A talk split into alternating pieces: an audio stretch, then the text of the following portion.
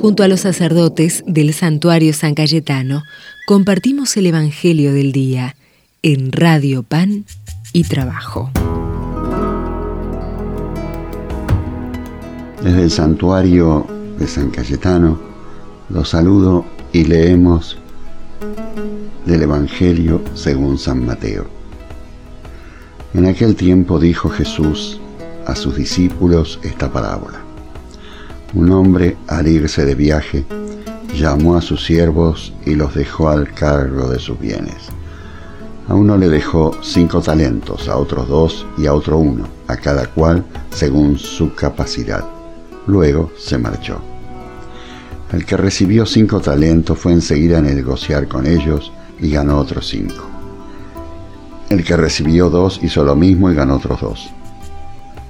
En cambio, el que recibió uno fue a hacer un hoyo en la tierra y escondió el dinero de su señor.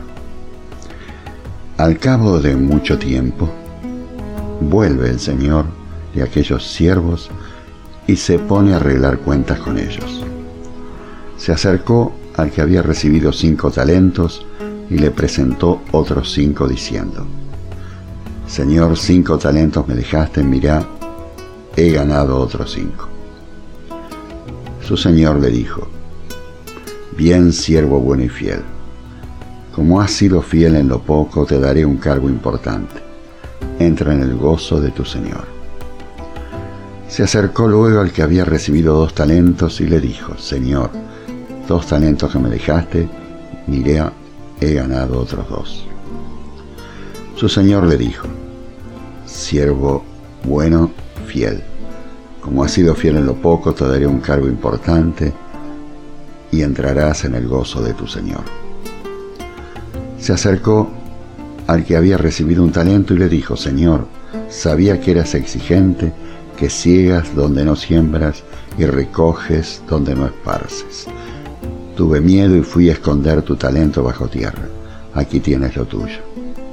El Señor le respondió, Eres un empleado negligente y no trabajador. ¿Cómo que sabías que ciego donde no siembro y recojo donde no esparzo? Pues debías haber puesto mi dinero en el banco, para que al volver yo pudiera recoger lo mío con los intereses. Quítenle el talento y désenlo al que tiene diez, porque al que tiene se le dará y le sobrará, pero el que no tiene se le quitará hasta lo que tiene. Y a ese empleado inútil échenlo afuera a las tinieblas. Allí será el llanto y rechinar de dientes. Es la palabra del Señor. Gloria a ti, Señor Jesús. El texto del Evangelio de hoy es muy conocido y fácil de entender. Quisiera fijarme en lo que merece el aplauso del patrón de los empleados los que pusieron en actividad lo que llamamos ahora sus talentos, sus facultades, para que rindieran los talentos que les ofrecieron. Son premiados por ser fieles. La fidelidad es una gran virtud. La fidelidad consiste en ser coherentes con los compromisos adquiridos, afectivos, comerciales y sociales. La fidelidad implica esfuerzo continuo frente a la constante tentación de la pereza o a la desviación de facultades o bienes hacia otros objetivos distintos de los prometidos. Se atenta contra ella cuando dejamos de tener presente en nuestros proyectos vitales, cuando no nos preocupamos en preguntarnos qué hacemos con los bienes recibidos para que rindan en beneficio de todos, o nos despreocupamos de cómo desarrollamos, venciendo dificultades, los compromisos afectivos para mejorar la sociedad. Vivir es tratar de que nuestra vida vaya adquiriendo más valor. Lo contrario es solo existir, amontonar tiempo. El tiempo es un valor que se ha de rendir. No lo podemos descuidar, que el pecado de quien entierra el talento. Al que no tiene se le quitará lo que tiene. Si es una contradicción, si no tiene, no se le puede quitar. ¿Qué es no tener? Respuesta no servirse de lo que se es y se tiene para ser más, y mejor lo que somos como seres humanos.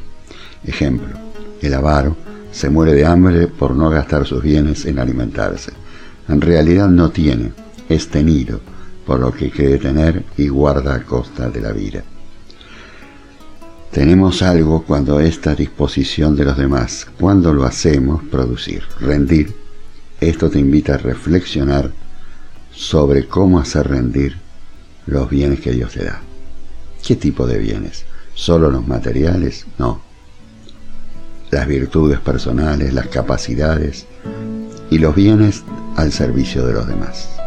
Desde el santuario de San Cayetano te bendigo en el nombre del Padre, del Hijo y del Espíritu Santo. Amén. A veces me pregunto por qué yo